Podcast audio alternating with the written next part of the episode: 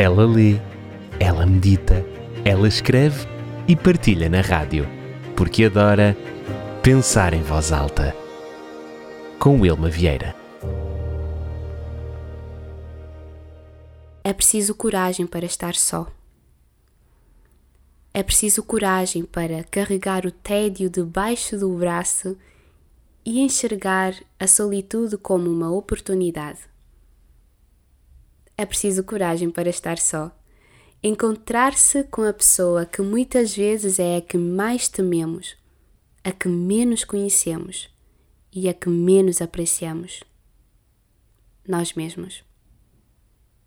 Sim, é preciso muita coragem para estar só, estar cara a cara com o desafio de me tratar como o meu convidado especial.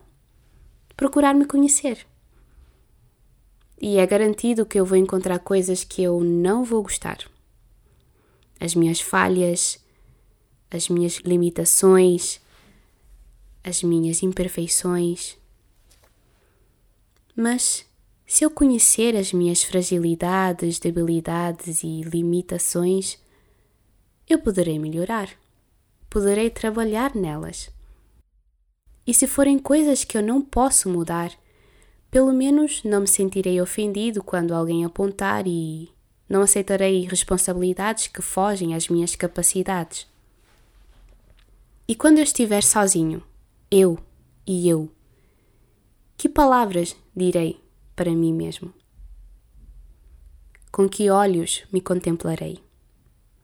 Será um olhar de condenação ou será um olhar de compaixão de amor, um olhar que transmite esperança, a sensação de uma nova chance, de novas oportunidades.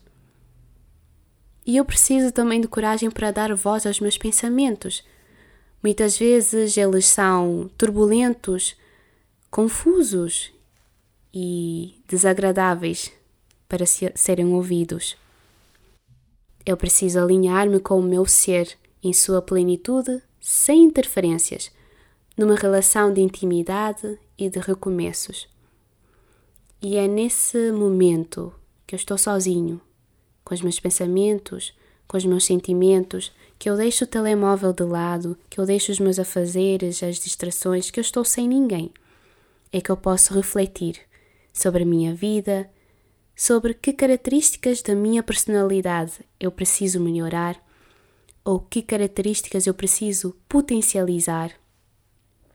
Porque eu sou verdadeiramente quando sozinho estou. Então eu preciso desse momento para o meu autoconhecimento. Eu preciso ter coragem para estar só, fortalecer as armas para as minhas batalhas, batalhas estas que muitas vezes eu tenho ignorado. Eu preciso repensar os princípios e valores, reposicionar os limites. E aos poucos eu vou descobrindo que existe uma diferença abismal entre sentir-se só e estar só. Sentir-se só traz sofrimento, aquela sensação de um vazio impossível de ser preenchido. E pode parecer que não, mas é opcional. Ainda bem que existe um Deus que faz com que o sentir-se só seja opcional. E temos outras pessoas também na nossa vida que estão sempre lá, prontas para nos dar aquele abraço quentinho, aquele abraço reconfortante, que nos mostra que de facto nós não precisamos nos sentir sozinhos. E por outro lado, o estar só é necessário, por vezes indispensável, revitalizante e exige coragem. E se hoje eu pudesse falar ao coração de alguém, eu diria: aproveita uma parte do teu tempo contigo próprio, reconecta-te com quem tu és, dá uma oportunidade à tua criatividade. Porque é nesses momentos em que eu estou sozinho que muitas vezes eu consigo encontrar a solução para os meus problemas, consigo abrir a porta para que a minha criatividade floresça, tenho novas ideias, enxergo novos caminhos enxergo novas oportunidades, aquela luz no fundo do túnel, no fundo do túnel. Então tenha coragem para estar só. Solidão não significa solitude. O que eu quero te incentivar é que tu possas abraçar a solitude, que é ok, eu posso estar sim rodeado de pessoas, mas eu quero nesse momento estar sozinho, porque eu preciso repensar a minha vida, preciso recarregar as minhas energias.